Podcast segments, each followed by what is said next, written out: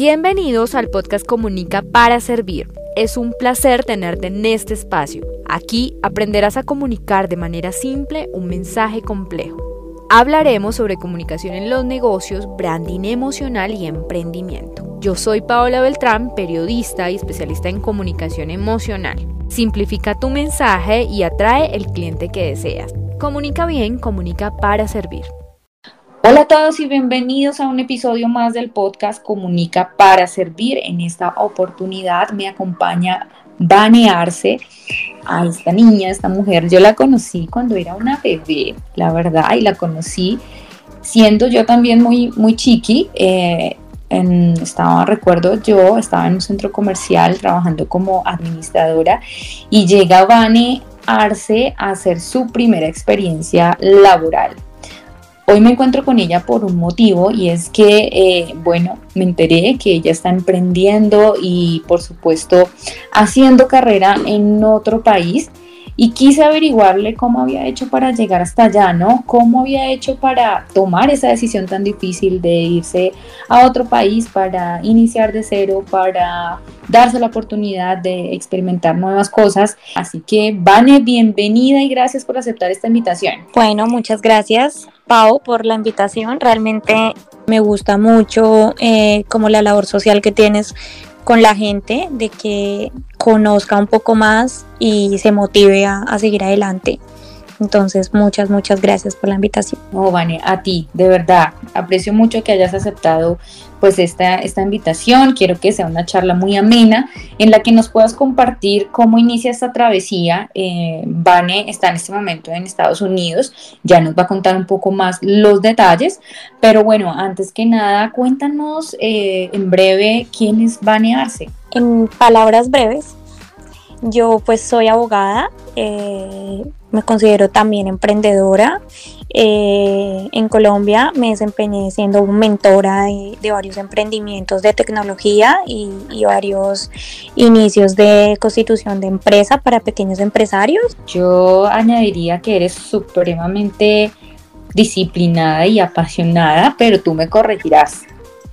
Sí, yo creo que yo soy muy persistente. Realmente siento que cuando uno hace a guiar por lo que quiere hacer, las cosas se le van dando. Se le van dando y se le va acomodando a uno como, como las cosas y siempre mirar hacia ser mejor, ¿no? Que es lo, como lo primordial y yo siento que perseverancia, disciplina, eh, como que empuje, como que a veces creo que tengo mucha energía. Bueno, seguramente también tiene mucho que ver la, la cultura en la que crecimos, ¿no? Hoy, eh, justamente, y antes de iniciar el podcast, te hablaba sobre mi percepción respecto a nuestra actitud de como, como echadas para adelante, por decirlo así, y es que al final muchas veces vivir desde desde la parte en donde no hay tanto privilegio, le hace uno cuestionarse eh, otras cosas y luchar mucho más por sus sueños. Totalmente de acuerdo contigo, Pau. Creo que, que no hay excusa para cumplir los sueños y las expectativas que uno tiene. Eh, siento que si tú quieres, las cosas se van dando. O sea, incluso recuerdo, se me vino a la mente ya que tocas ese tema, Recuerdo que el primer pago del semestre de Derecho que hice en la Universidad de la Gran Colombia, allá en Colombia, em, yo recuerdo que el primer pago fue duro del semestre, aunque no es una universidad muy costosa. Eh, el primer pago fue duro, tanto así que recuerdo tanto que a mi papá le tocó pedir prestado el primer millón, uno de los primeros millones para poder pagarme el primer semestre y siento que ahorita yo digo como, wow, o sea, si papá no hubiera hecho como ese esfuerzo por mí, eh, también como que no es tenerlo todo, sino que uno también, si uno quiere, puede, así tenga o no tenga. Total, Vani. Bueno, empecemos con la historia de Vani. Digo yo, y me parece un buen momento empezar eh, con, con eso, ¿no? El día en que tú y yo nos conocimos. Vani apenas estaba cumpliendo 18 años, o acababa de cumplir 18 años y ya estaba buscando una fuente de ingreso. Claro, según lo que tú me estás diciendo ahorita, eh, sin duda, creo que una de las razones por las que te empleaste tan joven fue precisamente esa, esa necesidad de querer ayudar a tus padres. Cuéntanos cómo fue esa transición de estudiar y trabajar en Colombia, cómo fue llegar a ser profesional y a ejercer en Colombia, que también fue un paso súper grande. Sí, sí, sí. Em, bueno, siempre desde que era muy pequeña, siempre quise trabajar para, digamos, tener mejores cosas y para ayudar a mis papás también mucho. Digamos, yo sentía que ayudándome a mí, los ayudaba a ellos a, quitarse cierta carga económica. Eh, pues por lo que yo tengo dos hermanas menores y pues yo soy la mayor. Entonces siempre, siempre he querido eh, como que mis, mis papás no se, mm, no se preocupen económicamente por mí, sino que yo intente sacar las cosas eh, adelante y, ayudarlos. Entonces siempre estuve metida en todo, desde pequeñita buscando trabajo en lo que fuera, en, en, donde tuviera que buscar. Siempre estaba yo ahí como buscando la forma de vender algo, de hacer algo, de, de las ventas, ¿no? Siempre, siempre lo, lo hice así.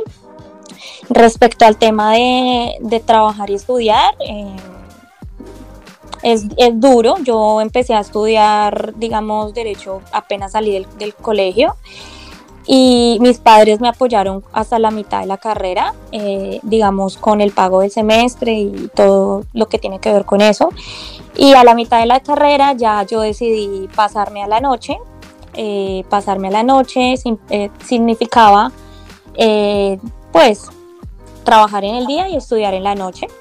Eh, es una etapa dura eh, porque uno no duerme mucho, la verdad. Tiene que entrar a la oficina a las 7 de la mañana, levantarse, eso implica en Bogotá levantarse a las 5 de la mañana, eh, salir del trabajo normal a las 5, llegar a la clase a las 6 y salir pues cansado de, de clase a las 11, 11 y media de la noche, llegar a la casa a las 12, 1 de la mañana, duerma y otra vez lo mismo. Entonces es duro, pero pues no, no es imposible.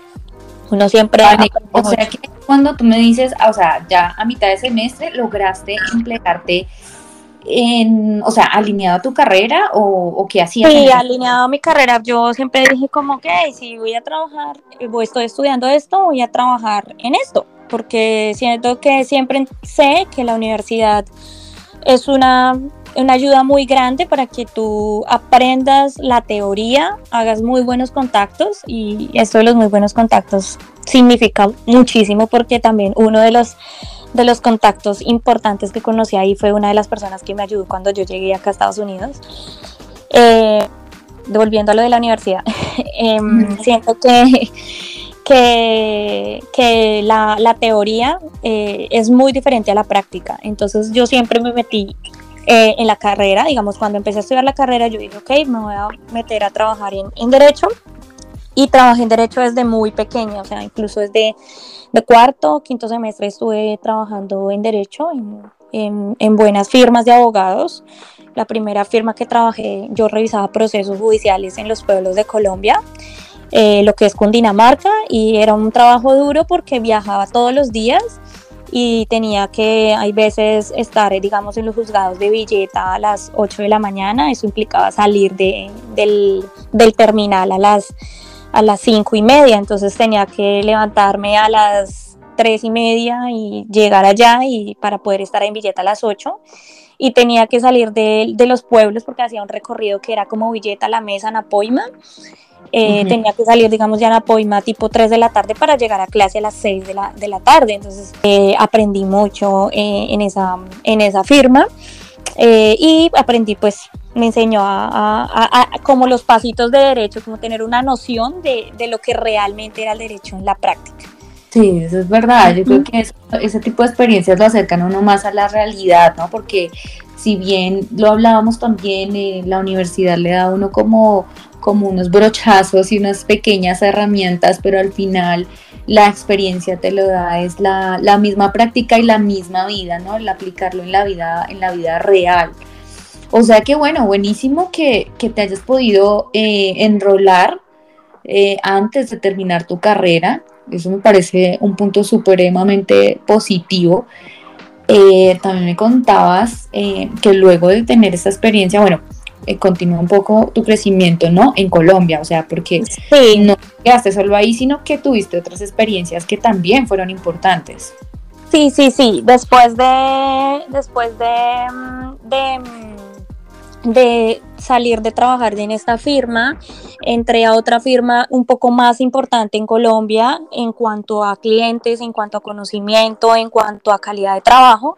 Me enseñó a ser un mejor ser humano y aprender y ayudar a los emprendedores y a conocer mucho del sector empresarial en cuanto al derecho comercial. Entonces ahí me enfoqué mucho en esa, en esa área. Eh, conocí gente muy, muy buena eh, en, todos los sentidos, tanto buenos profesionales como de calidad humana. Eh, me ayudaron mucho, mucho a mi crecimiento profesional y, también a seguir como adelante con las cosas que quería para mejorar. ¿Cuáles fueron las razones para que Vane tomara la decisión de irse a otro país? O sea, ¿cuál fue la intención de irse a otro país. Cuéntanos esa, esa historia en el momento en el que tomas la decisión, si ya tenías aquí en Colombia eh, pues tu trabajo y eso. Eh, bueno, ¿qué, te motivó? ¿Qué te motivó a salir del país? Bueno, eh, como razón principal que me motivó fue aprender el, idioma inglés mucho mejor porque iba a necesitarlo para mi carrera como tal. Y eh, en ese momento estaba también un poco estresada por, por todas las cosas que estaba manejando mi carrera.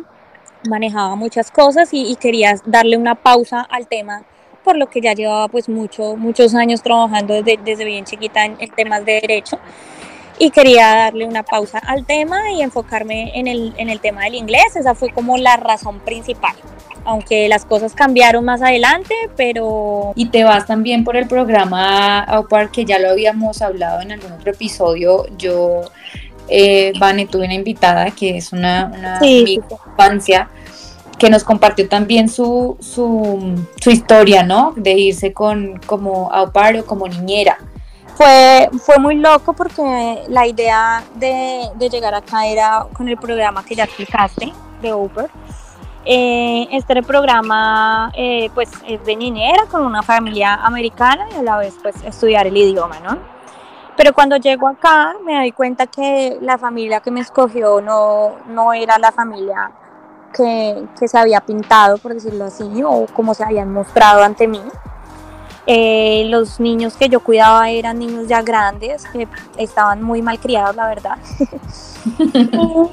Eh, realmente las dos semanas de estar trabajando con esta familia, ellos me dicen como creo que no vamos a necesitar una niñera, eh, los niños ya están grandes y creo que vamos a contratar es mejor un chofer eh, y pues no te vamos a necesitar, entonces por favor quiero que te vayas de la casa en tres días, me dijeron. Oh, por Dios. Eh, obviamente. Dos semanas duraste. Sí, sí, duré dos semanas y eh, para mí fue muy duro porque yo pues no tenía nadie acá en este país, estaba sola, yo recuerdo que tenía 100 dólares, que 100 dólares es, muy poco para la gente que, que, vive acá, sabe cuánto es y los que están en Colombia es como, como 100 mil pesos, o sea, no, no tenía nada. Em, y sí, fue muy, muy triste, o sea, lloré mucho, estuve muy desesperada porque no encontré ayuda en ningún lugar, como en el momento. La agencia? ¿Cómo, ¿Cómo fue ahí el trámite? Eh, no, la agencia, ellos no me contestaron, a mí me, ellos me contestaron como cuando ya se había cumplido los tres días. eh, y yo estaba muy pues muy angustiada porque pues no sabía dónde estaba, no tenía plata, no conocía a nadie, era un idioma diferente, una cultura distinta. Eh, bueno, había muchos en contras de, de, esa situación, nadie contestaba, ni la agencia en Colombia ni la agencia acá, pero bueno, la agencia al final, el último, sí, como el último día, ya que yo ya me tenía que ir, eh, esta señora mm, americana entonces tampoco como que le importó mucho, ya simplemente dijo como, ok, a los tres días te vas y ya. Y yo como, la agencia consiguió como un, un hogar de, de, paso, como es un refugio. como un refugio, para que yo me quedara en ese refugio. Entonces, cuando yo llegué al refugio, eh, fue más triste aún porque tuve que, no había cama, literal, tocaba, me tocó dormir como en un sofá. Eh, no, las chicas que estaban en ese refugio eran chicas que ya habían tenido también sus problemas en otras familias y problemas un poco más graves. Habían chicas que tenían problemas de, de pronto de acoso por parte del padre o tenían problemas, eh, digamos, digamos, de peso y tampoco estaban como también las habían sacado, como por decirlo así, de las casas. Entonces la agencia llevaba a estas niñas como a estas casas de refugio para que encontraran otra familia. Esa es como la idea del refugio, ¿no? Pero cuando yo estaba ahí, yo dije como, ok, no, yo voy a, yo no, yo no quiero volver a pasar por el mismo proceso de buscar una familia y, y pues para los que no saben, el salario que tiene una niñera que se viene por agencia acá en Estados Unidos es muy poco, o sea, es un abuso realmente porque pagan muy, muy poco y, es mucho el trabajo que, se, que tiene que desempeñar una niñera. Entonces yo dije, no, yo no quiero eso y casualmente eh, apareció, digamos, como en mi camino, en una, una, yo había publicado como una foto en Instagram, creo, y de que estaba acá en Estados Unidos, una amiga, muy amiga que yo conocí en la carrera, que también es abogada, también la conozco por medio de la universidad, ella vio que yo estaba en Estados Unidos, me contactó, ahí empezamos a hablar, yo le conté todo lo que me había sucedido y mi amiga me ayudó, me dijo, Vane, vente para acá, para Nueva York, porque yo, yo estaba en el refugio, estaba en New Jersey. Sí. ella me ayudó, me dijo, vente para acá, para Nueva York eh, acá en Nueva York. Ella tiene una empresa de, telefonía como tal, donde eh, digamos se venden líneas de telefonía y todo tipo de teléfonos eh, de alta gama, tecnológicos y demás. Y, y, ella también estaba necesitando como una trabajadora. Entonces me dijo, vente para acá y yo te ayudo, trabajas acá y pues bueno, empiezas una vida de cero. Entonces así fue, yo me salí como tal del programa, inicié un nuevo camino acá y me vine a trabajar acá a Nueva York, que gracias a Dios desde el primer momento siempre he tenido trabajo y me ha ido muy, muy bien. Después de eso, em, he tenido miles de tipos de trabajo acá, porque acá hay que hacer de todo, como estábamos hablando con Pau antesitos. Eh, acá eh, hay gente, yo le estaba diciendo a Pau, hay gente que llega y le va mal y hay gente que llega y le va bien, pero depende mucho de la mentalidad que tenga, o sea, del enfoque que tenga, porque todos los trabajos que uno tiene siempre tienen que ser como una escala para llegar a alcanzar lo que uno quiere hacer o para llegar a alcanzar como o cumplir sus sueños o apalancarse en ese trabajo para para ayudarse, pero no para quedarse estancado en algo. Yo, por ejemplo, acá he tenido muchos, muchos, muchos trabajos. He trabajado en de todo. El más pesado, el más pesado, el que tú digas, Dios, ¿qué es esto? trabajé en limpieza de casas, de mansiones, y es lo más duro, lo más duro que puede, que puede existir porque es demasiado, o sea, es, es el esfuerzo físico y la salud se desgastan mucho. Yo, por lo menos, tuve, o sea, me retiré por, bueno, porque me salió algo mejor, pero adicional me, me, surgieron como unas hernias en la cadera del esfuerzo físico que tienes que hacer para, pues, para desempeñar ese trabajo. Digamos que ya transitaste lo más duro, pienso yo, bueno, tú sabes que esto al final es, estamos en el camino y en la vida estamos. sí, claro. Y, esperamos que mañana también, por supuesto, pero, pero siempre que, pues cada día viene como con su afán y cada día trae su, su complejidad ya luego de haber pasado por esos trabajos tan duros, tan de verdad, y pues yo creo que tú en, algún momento tuviste que haber pensado miércoles en Colombia, sí, yo estaba estresada, pero... pero, no era esto. sí, sí, sí, obvio, sí, lo pensé muchas veces, pero también también veía el esfuerzo representado em, económicamente. Entonces, siento que como que en cierta forma uno le ayuda mucho mm, el tema de, de poder, digamos, generar porque pude cumplir muchas cosas, eh, digamos, por decirlo así, como materiales que me ayudaron a hacer un poco, digamos, a mejorar mi calidad de vida y ayudar mucho a mi familia. Entonces, digamos... Cuéntanos cuál fue de esas metas que tú dijiste, bien, bien, porque pude ayudar a mis papás, eh, les cumpliste. Sí, pues lo primero que yo hice, o sea, pensé cuando entré a Estados Unidos es, sacarle la visa a mis papás porque ellos no tenían no tienen visa. Eh, pero pues como todos saben, las visas, citas de visas en Colombia están a dos, tres años. Eh, yo lo primero que hice fue llegar y pagarles el tema de la visa. La visa, ellos tienen entrevista de visa en junio de este año. Ya el tiempo ha pasado muy rápido, ya han pasado casi, casi dos años ya.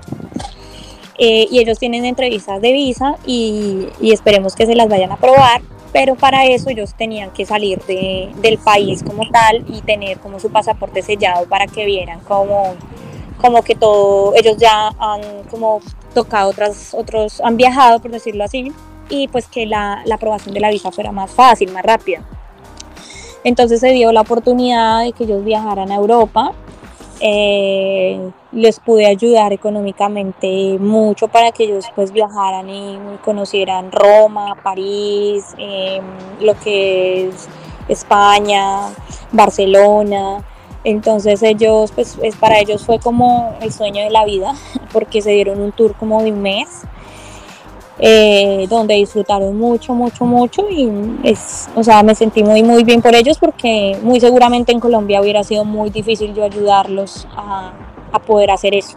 Además siento que esa decisión de emigrar a otro país ayudó mucho a mi familia a abrir también otros horizontes y lo digo por mi hermana menor, que a raíz de mi decisión también ella decidió viajar a, Alemania y ahorita está estudiando y trabajando en ¡Y qué lindo! Eso que dices es muy lindo. La primera valiente, pero qué rico que, que tu familia y que tu hermana haya tomado como esa decisión.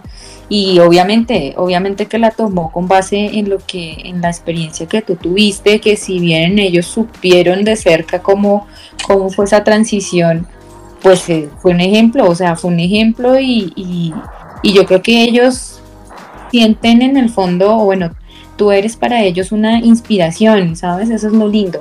Eso también me, me ha motivado mucho a seguir, digamos, como con este sueño, porque todavía faltan muchas más cosas por hacer. Ahorita, como le contaba a Pau, eh, actualmente eh, pude entrar a trabajar a una oficina de migración, una oficina de impuestos acá en Estados Unidos, eh, donde apoyo, apoyamos mucha gente hispana y gente que no tiene conocimientos acerca del, del, área legal o mucha gente que entra por asilo y, o por diferentes, digamos, tipos de, de permisos al país eh, y no saben cómo, cómo legalizarse o no saben cómo, digamos, organizar todo su tema como tributario en cuanto a impuestos. Entonces he aprendido muchísimo en respecto del área legal, o sea, vuelvo a mis inicios del área legal, persiguiéndome por todo lado. Pero maravilloso eso también, ¿no? Que mira, después de transitar por, bueno, por todos los, todos estos trabajos así eh, duros y complejos, eh, nuevamente te logras ubicar y esta vez sí que es en algo mucho más enrolado y mucho más afín con lo que hacías en Colombia y aparte de eso estás ayudando a otras personas que de repente pueden estar pasando la misma situación que tú pasaste cuando llegaste, ¿no? De cierta forma. Cuéntanos más de esa experiencia. Sí, pues eh, una de las cosas que más me encanta de mi trabajo es eh, ayudar a la gente en cuanto a la información. Como dicen por ahí, la información es poder. Mucha gente llega a Estados Unidos que, eh, desconociendo leyes, desconociendo todo el sistema como tal de, presentación de impuestos y de iniciar como tal un crédito en el país o, digamos una vida como tal. Entonces, em, ayudar a estas personas, eh, eh, digamos asesorados, personas de, Venezuela, Nicaragua, Perú, Ecuador, México, de muchas partes del mundo que llegan con un nivel de desinformación muy alto y al poderlas ayudar siento que es una de las mejores cosas que, he podido hacer porque estoy trabajando, pero siento como que estoy ayudando a mucha gente eh, y estoy aprendiendo mucho, mucho, mucho, sobre todo pues el tema migratorio acá en Estados Unidos, que es un tema que en la actualidad y por muchos años también ha sido un tema de, debate, me ha hecho crecer mucho eh, como ver una mirada como más internacional del tema migratorio.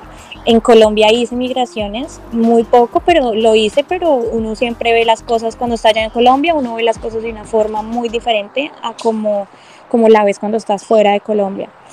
claro. Además que eh, me imagino que el volumen de inmigrantes allá debe ser bastante alto. Sí, altísimo. Y mucha gente arriesga todo, todo, todo para entrar, o sea, y esa ayuda primera que nosotros damos a la gente informándoles es un, algo que, que, les ayuda mucho, pues para su, su, estabilidad como tal de iniciar una vida acá en, en Estados Unidos. Entonces, me siento muy, muy feliz con la vida y con Dios por permitirme vivir esta experiencia. Oye, Vane, y dentro de ese trabajo que tú haces, esa labor social que eh, es también para mí, eso es una labor social, el hecho de, mantenerlos al tanto y darles como una orientación a personas que llegan completamente desinformadas a un país desconocido. Eh, una historia que te haya marcado, que tú pues yo creo que tú escuchas muchas historias, pero una que te haya llegado. Sí, lo que tú dices es cierto, muchas, muchas historias yo escucho, pero yo creo que una de las historias que más de, pronto me ha marcado es, es, digamos, la gente que lleva muchos años en este país. Conocí el caso de una, de una señora, yo creo que como de unos 70 años. Sí que ya lleva más o menos como unos casi 30 años acá en Estados Unidos y nunca, nunca, nunca se informó, nunca presentó impuestos, nunca aplicó a ninguna ley para regular su situación migratoria acá en Estados Unidos. Eh, y hasta ahorita iba a empezar como a hacerlo. Eh, y la señora cuando yo la atendí, ella me lloraba porque me decía, eh, no puedo creer que ha pasado tantos años y yo hasta ahorita esté sacando mi, mi número de identificación tributaria, que es como para eh, declarar impuestos acá y hacer como todo, iniciar con todo. Y, ella lloraba y me decía, no puedo creerlo, ahora tengo esta edad y ahora no sé qué va a pasar, hasta ahora voy a empezar, por decirlo así. Porque ya eh, un poco más allá de la vida de la señora, ella vivió mucho como dependiendo de su, de su esposo. Y él simplemente pues fue y la dejó y ella quedó en el aire, ¿sí? O sea, como que no trabaja, nunca ha trabajado, nunca nada. Entonces yo siempre he dicho como uno siempre tiene que luchar por sus sueños, o sea, por independientemente de tener una pareja, siempre tiene que uno también cumplir sus sueños personales. Entonces decía, como, ¿cómo puede ser? O sea, es 70 años y, y prácticamente hasta ahorita va a empezar a hacerlo. Pero hay muchas, hay muchas, muchas historias, realmente cosas que uno no escucha y no, no, o sea, como para no creer, muchos niños pasados eh, arriesgando vida por frontera, eh, bueno, gente que, le toca un poquito más duro o gente que, no tiene ayuda, no ha tenido ayuda. Yo, gracias a Dios, tuve el privilegio de, mi amiga, que te digo que ella me ayudó mucho y, yo me ubiqué muy bien y trabajé y he trabajado en muchas cosas para, para, pues, para ganarme la papita. pero, pero hay gente que no, pues, que no, tiene la misma suerte eh, o las mismas oportunidades, pero pero ahí están luchando, o sea, luchando para seguir adelante y, bueno, yo siento que el que hace lo que quiere y obra bien, le va bien. el hecho de emigrar, obviamente trae consigo muchas cosas positivas, pero también eh, muchas experiencias no tan chéveres como la que tú pasaste con esta familia que duraste dos semanas y ya te cerraron la puerta y te dejaron literal desamparada. Sí, sí, es, fue malo, por decirlo así, pero también siento que si no hubiera sido de esa forma, yo no hubiera podido conseguir las, mis cosas propias. O sea, fue una experiencia dura, una experiencia que yo no me esperaba, que nadie se esperaba, pero si no hubiera pasado de esa forma, yo no hubiera podido eh, salir como, tal, como volar, mejor dicho, como eh, empezar a trabajar por mis cosas y, tener mis cosas. Ahorita mm, pude, puedo y pude comprar mi, carro, eh, y eso pues me ha servido muchísimo para transportarme acá, para trabajar. Eh, siento que tengo pues varias cosas ya propias, entonces me siento como que digo, ok, pasó así, pero si no hubiera pasado así, de pronto, no sé, otra, otra historia hubiera sido. Vale, y hay otra cosa que también me comentabas y que yo decía, mm, eh, digamos, un factor en común también lo vi eh, con la historia de, mi amiga de infancia, eh, que en, un podcast anterior eh, compartía su historia respecto a una condición de salud que vivió estando allá y que, bueno, pasó, la pasó feo, la pasó feo. porque no son momentos que uno quiere repetir o recordar así como tan, tan fácil, pero tú también tuviste que enfrentar algo muy parecido. Eh, cuéntanos qué fue lo que ocurrió estando allá, cómo, cómo fue. Bueno, el cambio como tal de, de, país es un cambio donde te cambia, digamos, todo tu tema alimenticio, todo tu tema, digamos, también el estrés de, estar en un país nuevo, como todo el cambio. Eh, empecé a tener como una, unos cambios muy fuertes en mi tema, digamos, de digestivo. Eh, duré varios, unos meses, varios meses, unos tres meses o cuatro, eh, que mi estómago pues no soportaba prácticamente nada, ni el agua. Eh, estuve muy, muy enferma. Em, tuve, digamos que los médicos de acá no, no detectaban que era lo que yo tenía. perdí mucho, mucho peso. digamos, fueron momentos muy, muy duros para mí porque no podía salir, duré harto tiempo hospitalizada también, no podía salir porque siempre necesitaba un baño, tener un baño. Eh, eh, los O sea, ¿tenías tu trabajo? ¿Cómo fui? Sí, yo tenía mi trabajo, pero lastimó, la, bueno, digamos que en cierta forma el trabajo que yo tenía, yo trabajaba con mis amigos, con mis amigos que me ayudaron de acá, y ellos me, me, suplían, digamos, por, como que me, me, ayudaban mucho y hacían mi parte, por decirlo así, para que yo, yo pudiera estar bien. Porque yo me acuerdo que entrábamos a trabajar y, y yo llegaba y, yo era directo al baño, o sea, duraba todo el día. Y ellos allá trabajaban por mí prácticamente. Entonces al final de, diagnosticaron una enfermedad que se llama colitis ulcerativa, que es una enfermedad que tiene úlceras en el intestino con inflamación de colon y a raíz de esa enfermedad se desarrolló otra enfermedad que es anemia por pérdida de sangre y estuve bastante mal, digamos la pasé feo, así como dijiste tú. Eh, pero gracias a Dios em, me contacté también con un gastroenterólogo colombiano y él me envió unos medicamentos y bueno, a partir de, la, digamos, del tratamiento que inicié con él, pude eliminar como todo el tema que estaba sucediendo como tal en mi intestino, se me recuperé totalmente de las úlceras.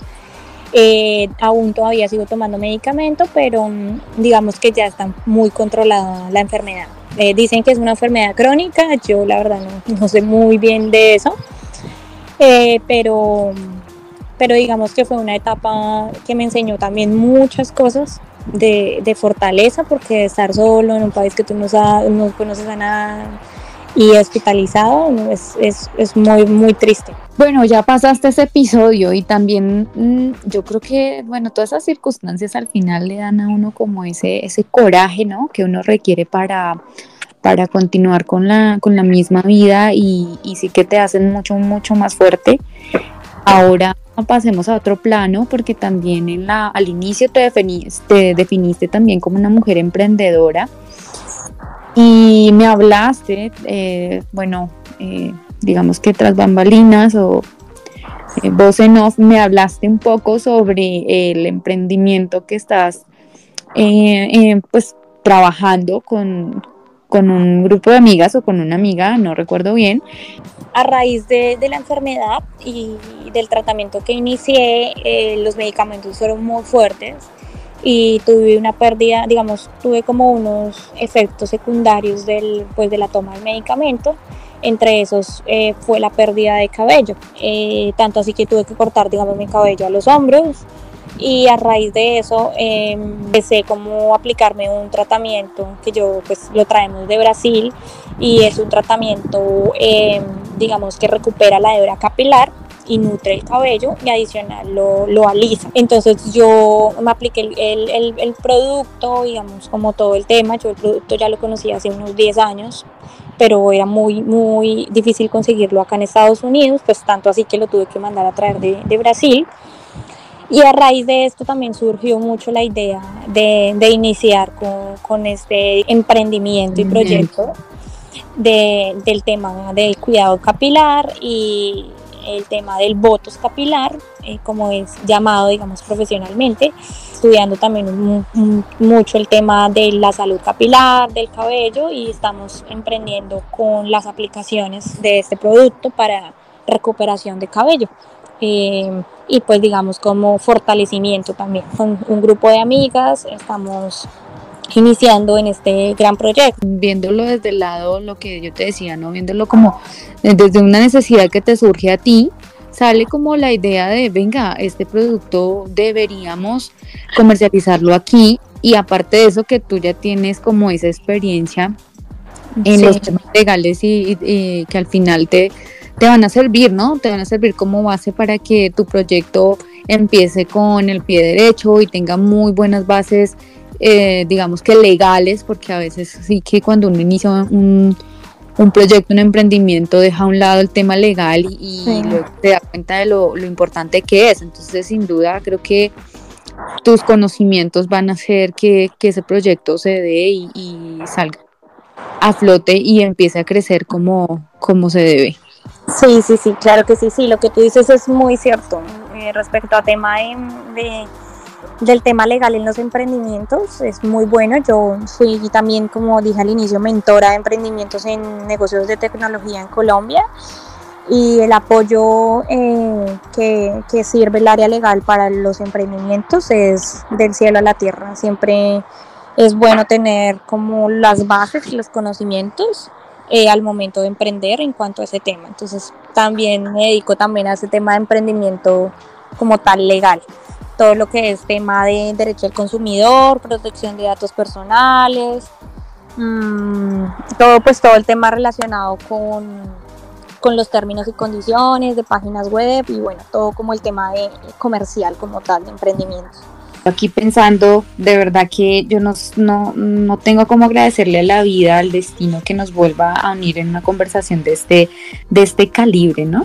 Porque cuando tú y yo nos conocimos, pues tanto tú como yo éramos unas peladitas, con muchos sueños, con muchas cosas por cumplir, con muchas metas, como con tantas cosas en planes que, que bueno, al final se han ido materializando una tras otra, eh, pero que, bueno, que cada experiencia te ha hecho, te ha hecho ver la vida desde, desde otra perspectiva para mí es un regalo tenerte aquí y escuchar tu historia.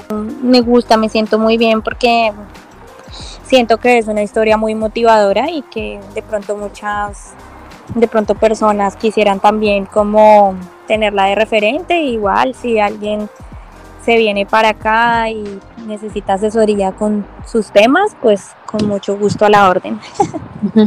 Vane, tú que pasaste por eso, me imagino que tienes ya ese espíritu, ese instinto de querer ayudar súper, súper latente. Entonces, pues yo creo que este, esta historia no solamente es el, lo que yo te decía, el reflejo de, la crisis que, tuvimos, eh, sino que además es, pues es un, es un todo, ¿no? Son las experiencias vividas en, eh, allá, son las cosas aprendidas y lo que tú quieres compartir. Para mí eh, es un acto de valentía el hecho de que quieras compartir no solamente tus logros, porque sí que has logrado varias cosas estando allá, o sea, has hecho eh, paso a paso cada, cada cosa que tienes hoy en día y cada mm, eh, logro, sí que se ha conseguido con bastante esfuerzo y trabajo. Pero siento que compartir esa parte, esa parte que no es tan chévere, esa parte que en la que nos dijeron, en la que nos cerraron una puerta, ¿por qué no? ¿Cómo te pasó a ti? Que de dos semanas te cerraron la puerta y tú qué, ¿cómo así? Me imagino que fue un momento difícil, pero que ya eso al final compartirlo eh, es porque realmente uno lo toma como eso, como una lección aprendida, como algo que te hizo más fuerte. Más fuerte, sí, totalmente cierto como tú lo, lo describiste. O sea, no hay mejor forma de describirlo. Vani, realmente. Una frasecita, algo que nos quieras dejar, un mensaje así, con, con toda tu experiencia, eh, pues estando en otro país, pasando por tantas situaciones, logrando metas, cumpliendo sueños. Una, una, algún mensaje que nos quieras compartir. Bueno, pues creería yo como digamos, como mensaje, por decirlo así, no tanto como frase, sino como mensaje, es como nunca dejen de luchar por las cosas que quieren, o sea, independientemente de la situación que se encuentren haciendo, si están lavando baños, si están limpiando ventanas, si están barriendo calles, si están haciendo lo que estén haciendo, nunca dejen de, de enfocarse y de tener ese ánimo por hacer las cosas que quieren. O sea, lo que están haciendo ahorita no determinan la persona que, vaya, que van a llegar a ser. Entonces, siempre tener fe y seguir adelante para cumplir los sueños, que no lo que uno hace ahorita siempre tiene que verlo como algo como una escala para alcanzar las metas que uno quiere, no como lo definitivo, sino como un apalancamiento. Entonces, siempre, yo sé que es, suena como muy romántico la idea de, ay, sí, luchen por sus sueños, sí, es muy romántica, pero cuando tú la ves en el plano de la realidad y todo es mental, las cosas tú las vas viendo cumplir poco a poco. Entonces, si tienen una actitud negativa, negativismo todo el tiempo, cosas más en este empleo que hago esta vaina tan horrible, tan no sé qué, nunca lo voy a hacer, pues nunca, nunca van a lograr nada, pero si ven las cosas desde otro punto y con buena actitud, todo, pues todo lo va haciendo la mente y todo se va cumpliendo. Ay, qué lindo, Fanny. Es verdad. Yo creo que la ley de, bueno, el hecho de agradecer, ¿no? Agradecer todo el tiempo la, la vida como se va presentando y el día a día eh, hace parte de eso tan importante que al final se, pues, se transforma en una meta cumplida. Sí. Vani, si nos quieres compartir solo, solo si nos quieres compartir tus redes sociales. Sí, sí, sí, esto en Instagram como eh, Vanessa con doble S, raya el piso Arce con C 95. Eh, solamente tengo Instagram. Ah, bueno, y TikTok. Muchísimas gracias a todos por escuchar este episodio. De verdad que me alegra el corazón poder conectar y compartir con ustedes historias que me llenan de orgullo. Gracias, Vane, por asistir. No, gracias a ti por la invitación y gracias por escuchar a las personas que se tomaron el tiempito. Mil gracias. Gracias. Bueno, en redes sociales me pueden seguir como Paola. Ay, ya se me olvidó. Pau. Pau C, guion al piso, comunica. Lindísimo día.